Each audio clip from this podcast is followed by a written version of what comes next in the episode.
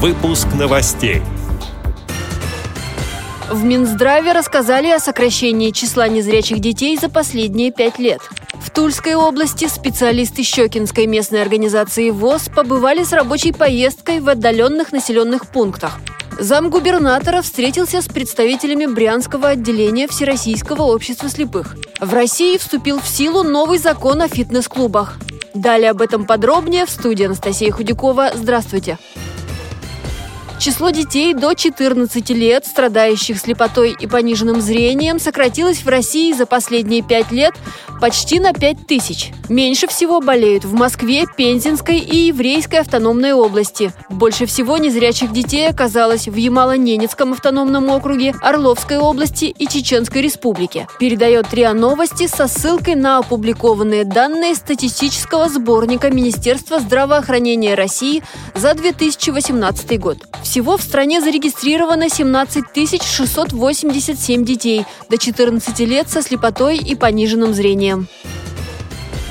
В Тульской области специалисты Щекинской местной организации ВОЗ совершили рабочие поездки по отдаленным населенным пунктам, где проживают инвалиды по зрению. В Чернский район выехали впервые за долгое время. Многие из местных жителей старшего возраста. Собравшимся рассказали о работе общества слепых, возможностях организации, доступных льготах. Обещали помогать с оформлением документов и реабилитацией. После встречи все желающие вступили в Щекинское отделение ВОЗ.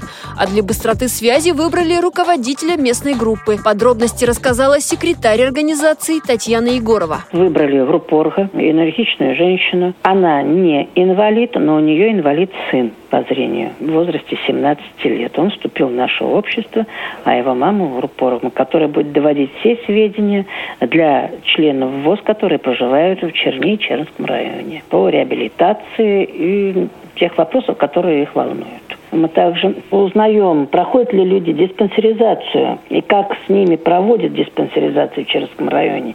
На выезде с нами также была наш заведующий Щекинским отделением специализированной библиотекой для слепых Тульской областной библиотеки, которая ознакомила наших инвалидов, как пользоваться флешплеерами, ознакомила, как читают книги, показала книги с крупным шрифтом, у кого остаточное зрение, которые могут читать, и книги по Брайлю, кто интересуются чтением по Брайлю. Но в основном, конечно, сейчас все пользуются флешплеером.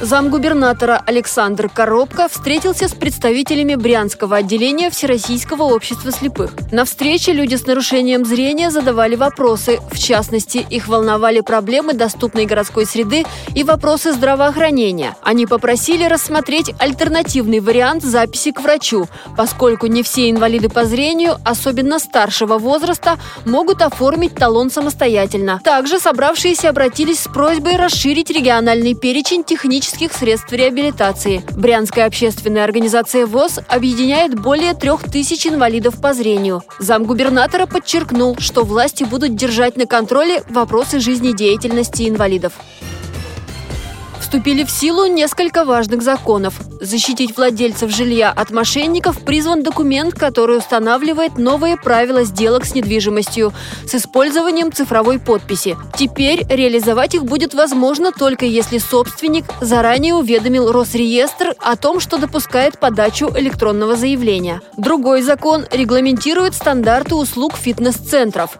Физиологию и анатомию в деталях теперь должен будет знать каждый инструктор.